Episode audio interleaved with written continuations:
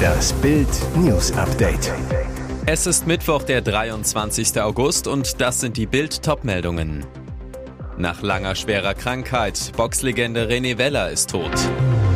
18-Jähriger in Münchner U-Bahnhof vergewaltigt. Warum half keiner dem Opfer?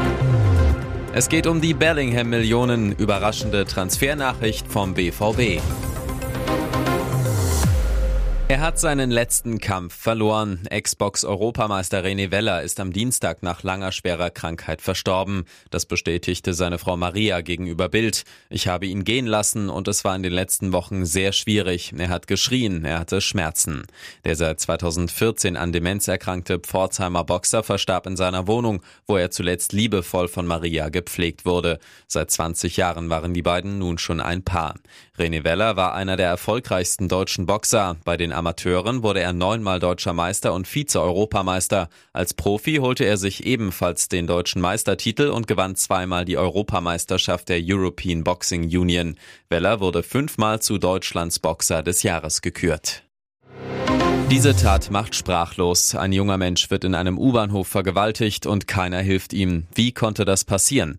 Die widerliche Tat hatte sich in der Nacht zum Samstag in München auf dem U-Bahnhof Max-Weber-Platz ereignet. Das Opfer ein 18-Jähriger, der mutmaßliche Täter ein 20 Jahre alter Mann. Nach Sichtung der Überwachungsvideos konnte inzwischen der genaue Zeitraum eingegrenzt werden. Die Tat hat sich zwischen 2.35 Uhr und 3.05 Uhr ereignet, sagt Deria Mirzaolu vom Polizeipräsidium München. Es ist anzunehmen, anzunehmen, dass die wenigen Fahrgäste der letzten U-Bahn um 2.27 Uhr den Bahnsteig verlassen haben, bis auf das Opfer und sein Vergewaltiger. Ob beide mit der U-Bahn kamen oder sich schon am Bahnsteig aufhielten, unklar. Das wird noch ermittelt.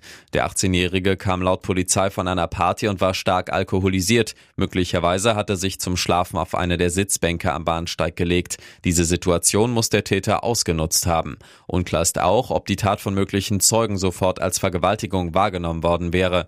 Die 100 U-Bahnhöfe in München sind alle videoüberwacht. Allerdings, die Kamerabilder werden rund um die Uhr auch live im Zufallsprinzip regelmäßig wechselnd in der Leitstelle aufgeschaltet.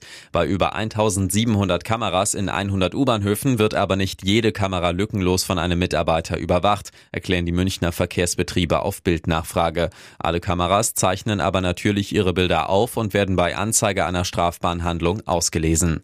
Der mutmaßliche Täter sitzt aktuell in U-Haft. Die Fürstin wurde gelöscht. In Monaco hagelt es täglich neue Negativnachrichten. Erst Korruptionsaffäre, dann Charlene-Flucht in die Schweiz und jetzt wurde auch noch das persönliche Instagram-Profil der Fürstin entfernt. Traurig, denn hier gab es seltene Einblicke in das Leben der Ehefrau von Fürst Albert. Was ist da los? Gerade enthüllte die französische Zeitschrift Voici, dass Charlene und Albert nur noch ein zeremonielles Paar sein sollen. Charlene habe ihren Lebensmittelpunkt nun in der Schweiz. Voici berichtet, dass Charlene und Albert ein Arrangement getroffen hätten, dass die Fürstin mit den Kindern Jacques und Gabriella, beide acht, in der Schweiz leben dürfe, nur bei offiziellen Terminen in Monaco sei. Eine Quelle, die das Paar kürzlich erlebte, sagt zu Bild, die Deaktivierung des Instagram-Accounts ist ein Teil des Deals von Charlene und Albert. Sie zieht sich dort zurück, überlässt dem Hof die Kommunikation und bekommt dafür woanders Freiräume. Der Palast reagierte auf eine Bildanfrage nicht. Jetzt bleibt Dortmunds Sportdirektor Sebastian Kehl nichts anderes übrig, als auf Schnäppchenjagd zu gehen. Kehl hat nur noch 8,5 Millionen Euro zum Shoppen, trotz der hohen Bellingham-Ablöse. Bild erfuhr, obwohl Borussia im Sommer für Superstar Jude Bellingham von Real Madrid 103 Millionen Euro plus weitere 30 Millionen an möglichen Boni kassierte, ist die Einkaufskasse von Kehl fast schon wieder leer. Wie geht denn das? BVB-Boss Hans-Joachim Watzke hatte bereits vor einigen Wochen im Interview mit der Bild am Sonntag verraten, nur etwa 60 bis 65 Prozent der Transfersummen, die der Club erzielt, werden wieder reinvestiert. Und das ist schon fast geschehen. Für Wolfsburgs Jungnationalspieler Felix Metscher bezahlte der BVB 30 Millionen Ablöse. Bayerns Marcel Sabitzer kostete rund 20 Millionen. Bedeutet, für einen weiteren teuren Star ist kaum noch Kohle da zumal sich für Ladenhüter wie den zurzeit verletzten Thomas Meunier bisher noch immer keine Abnehmer gefunden haben und sich die Transferphase langsam aber sicher ihrem Ende entgegenneigt. Für die restlichen 8,5 Millionen sucht Borussia nach einem Stürmer, der am besten Tore garantiert. Wird schwierig. Bei der finanziellen Lage kann es wohl nur ein Billigbomber werden. Und jetzt weitere wichtige Meldungen des Tages vom Bild Newsdesk. Erst wurde gebechert, dann geprügelt. Gewaltdrama um Deutschlands wildestes Trash-TV-Paar mit Polizeieinsatz, Schlägen und Promille. Reality-TV-Star Verena Kehrt, bekannt aus dem Dschungelcamp, und ihr Verlobter und Sänger Mark Terenzi genießen ein paar Tage in Hamburg. Bei einer Kneipentour hieß es bis 5 Uhr morgens hoch die Tassen. Augenzeugen berichteten Bild, dass Unmengen an Gin Tonic und Kurze geordert wurden. Dann fuhren Kehrt und Terenzi in ihr Vier-Sterne-Plus-Hotel The George an der Hamburger Außenalster. Nach Bildinformationen hörten Zeugen dort um 12.04 Uhr Gepolter und Geschrei aus ihrem Zimmer. Angestellte riefen die Polizei, die gleich mit mehreren Streifenwagen anrückte. Im Hotelzimmer kam es offensichtlich zu einer wilden Schlägerei. Die Polizei traf Kehrt und Terenzi im Zimmer an, leitete Verfahren gegen beide wegen wechselseitiger Körperverletzung ein.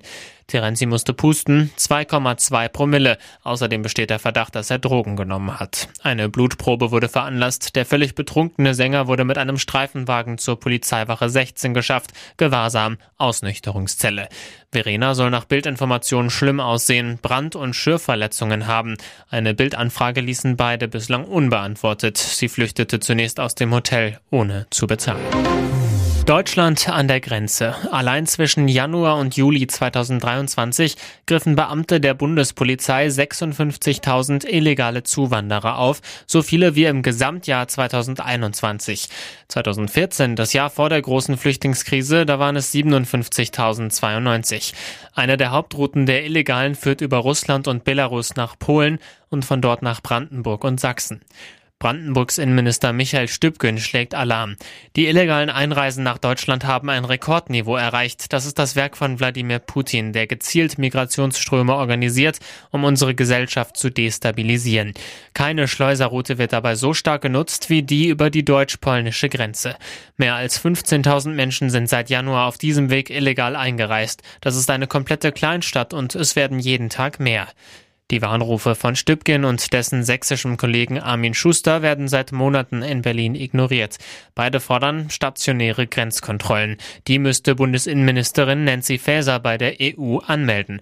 Doch Faeser weigert sich, die Polengrenze so konsequent kontrollieren zu lassen wie die zwischen Bayern und Österreich.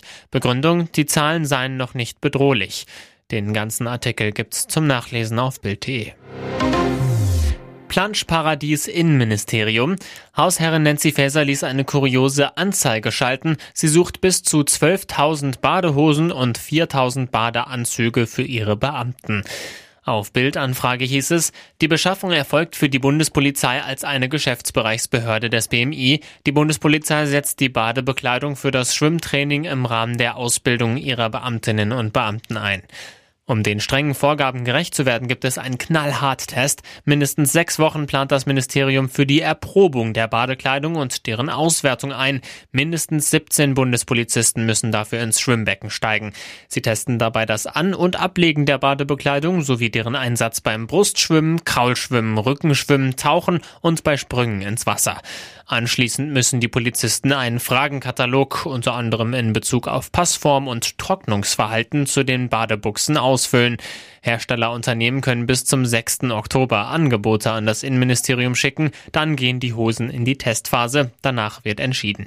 Für die gesamte Rahmenvertragslaufzeit von drei Jahren veranschlagen Fäsers Leute 125.800 Euro an Haushaltsmittel. Schockfund in Griechenland. Bei den Waldbränden im Nationalpark Dadia im Nordosten des Landes sind am Dienstag die verbrannten Leichen von 18 Menschen gefunden worden. Die Behörden gehen davon aus, dass es sich um Migranten handelt. Da niemand vermisst wird, gehen wir davon aus, dass es sich um illegale Einwanderer handelt, sagte Feuerwehrsprecher Janis Atopoios dem griechischen Staatssender ERT. Die Leichen seien in einer abgelegenen ländlichen Gegend südlich des Dorfes Avantas gefunden worden, wo es seit Tagen Waldbrände gebe. Alle Toten wurden in einer Hütte am Rand des Waldes entdeckt. Die Feuerwehr teilte weiter mit, das gesamte Waldbrandgebiet werde durchsucht, weitere Untersuchungen werden eingeleitet. In den Wäldern der Grenzregion verstecken sich immer wieder Migranten, die illegal von der Türkei aus über die Grenze nach Griechenland gelangt sind. Schleuser versuchen dann, die Menschen über die nahegelegene Autobahn nach Westgriechenland und weiter in andere europäische Länder zu bringen. Auch Trainer können verletzt ausfallen. Manchester City muss wochenlang auf Pep Guardiola verzichten. Der spanische Coach unterzog sich in Barcelona einer Rückenoperation, nachdem er zuvor lange unter starken Schmerzen gelitten hatte. Das teilte der Trippelsieger am Dienstag mit. Der Club Pep Guardiola hat sich heute einer Routineoperation wegen eines Rückenproblems unterzogen. Der Trainer von Manchester City leidet seit einiger Zeit unter starken Rückenschmerzen und flog nach Barcelona, um sich von Dr. Mireia Iluesa notoperieren zu lassen. Die Operation war erfolgreich erfolgreich und Pep wird sich nun in Barcelona erholen und rehabilitieren. Und weiter, in seiner Abwesenheit wird der stellvertretende Trainer Juan Malillo die erste Mannschaft auf dem Trainingsplatz betreuen und bis zu Peps Rückkehr die Aufgaben an der Seitenlinie übernehmen. Es wird erwartet, dass er nach der bevorstehenden Länderspielpause zurückkehrt. Der ebenfalls spanische Co-Trainer Lillo hatte vergangene Saison noch Katar-Club Al-Sad trainiert, war aber schon zwei Jahre zuvor Assistenztrainer unter Pep gewesen.